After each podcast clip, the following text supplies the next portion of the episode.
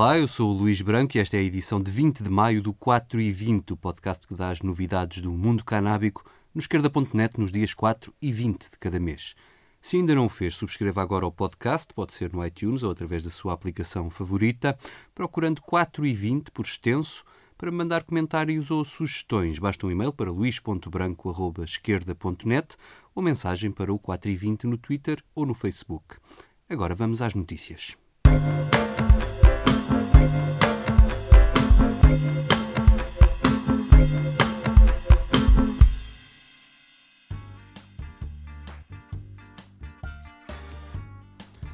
No Parlamento ainda não há desenlace sobre a versão final da lei da cannabis medicinal.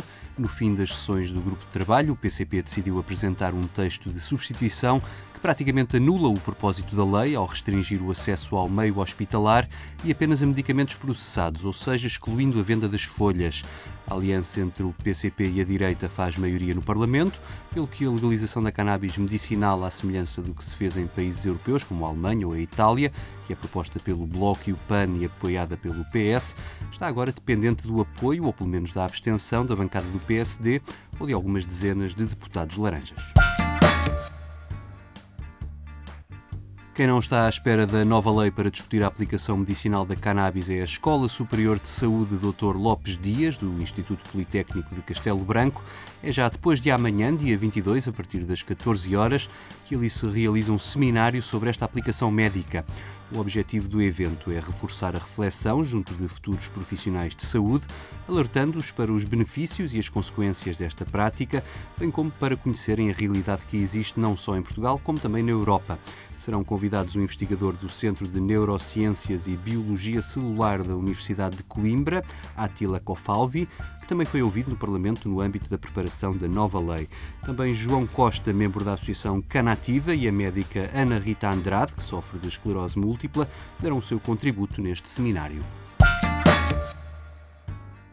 Na atualidade internacional, um dos maiores aliados dos Estados Unidos, na chamada Guerra às Drogas, também se prepara para legalizar o uso medicinal da cannabis.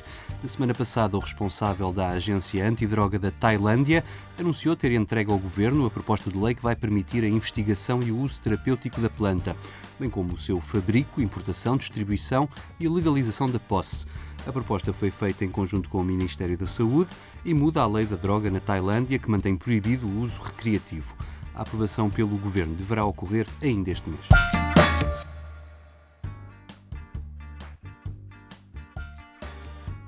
A legalização da cannabis medicinal avança também no Chile esta semana e após dois dias de debate, a Câmara dos Deputados aprovou por 121 votos a favor e apenas 6 contra o projeto de lei nesse sentido.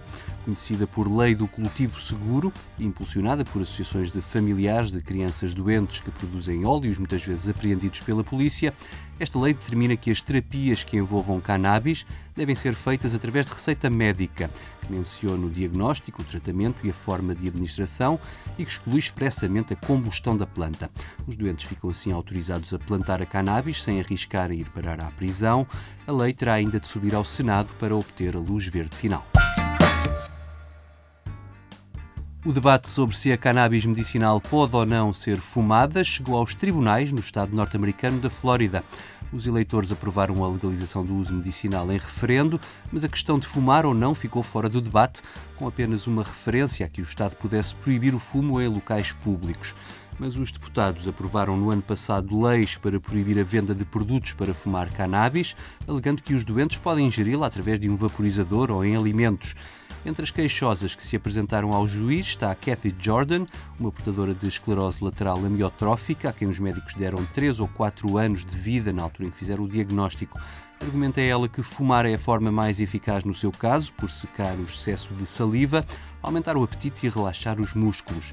Jordan diz que já tentou os produtos comestíveis que lhe provocaram dores de estômago ou os vaporizadores que lhe dão vômitos.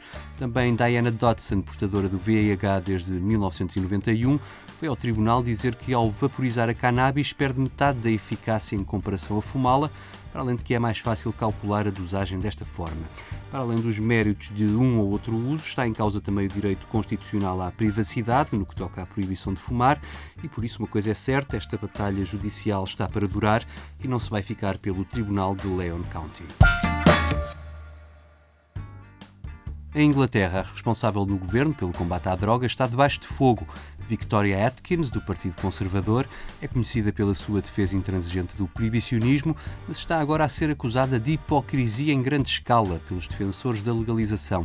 Tudo porque o seu marido, Paul Kenward, dirige a empresa British Sugar, que tem licença para produzir cannabis destinado ao uso medicinal.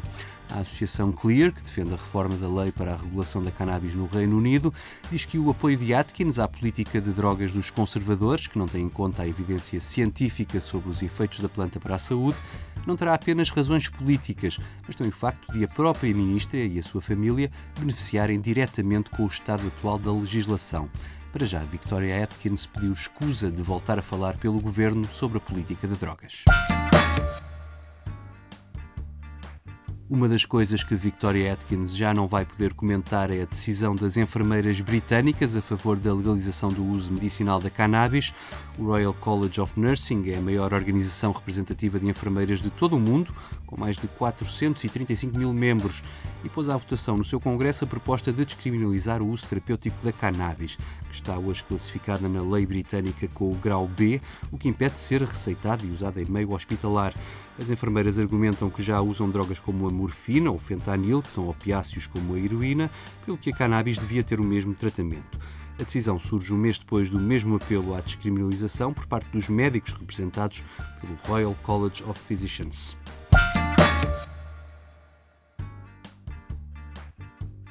No último 4 e 20 dei conta da guerra que opõe a comunidade canábica ao YouTube, que começou a encerrar contas sem nenhum aviso a alguns dos canais de vídeo mais populares sobre a cannabis.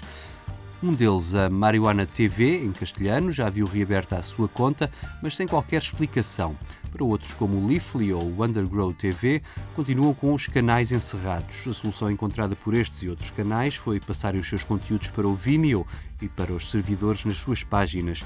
Também o Cannabis News Network viu a sua conta encerrada e depois reaberta, após terem sido notícia em vários meios de comunicação social. Pelo sim, pelo não, os produtores de vídeos censurados e repostos sem explicação vão continuar a manter os seus canais, mas desta vez em várias plataformas.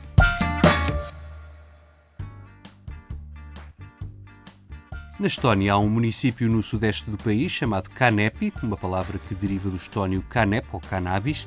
Isto não passaria de uma curiosidade não fosse a reorganização administrativa do país ter juntado várias freguesias no novo município de Kanepi e a Câmara ter resolvido fazer uma sondagem online para os cidadãos escolherem o novo símbolo da cidade. O símbolo vencedor já adivinharam qual é, a esmagadora maioria escolheu a folha de cannabis.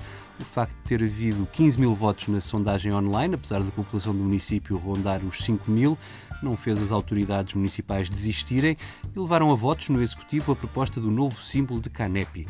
O resultado foi mais dividido, com nove vereadores contra oito a aprovarem a folha de cannabis, que passará a estar presente na heráldica municipal e a dar outra solenidade naquelas cerimónias de hastear a bandeira.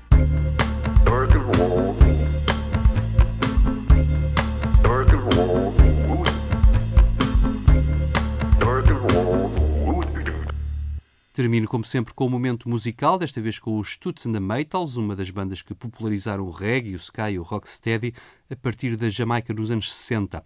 Reza a lenda que foi este o primeiro tema onde aparece a palavra reggae, depois passou a nomear todo um género musical. É com Do The Reggae que este 4 e 20 se despede. Se gostou, não se esqueça de partilhar. Eu volto no dia 4. Até lá.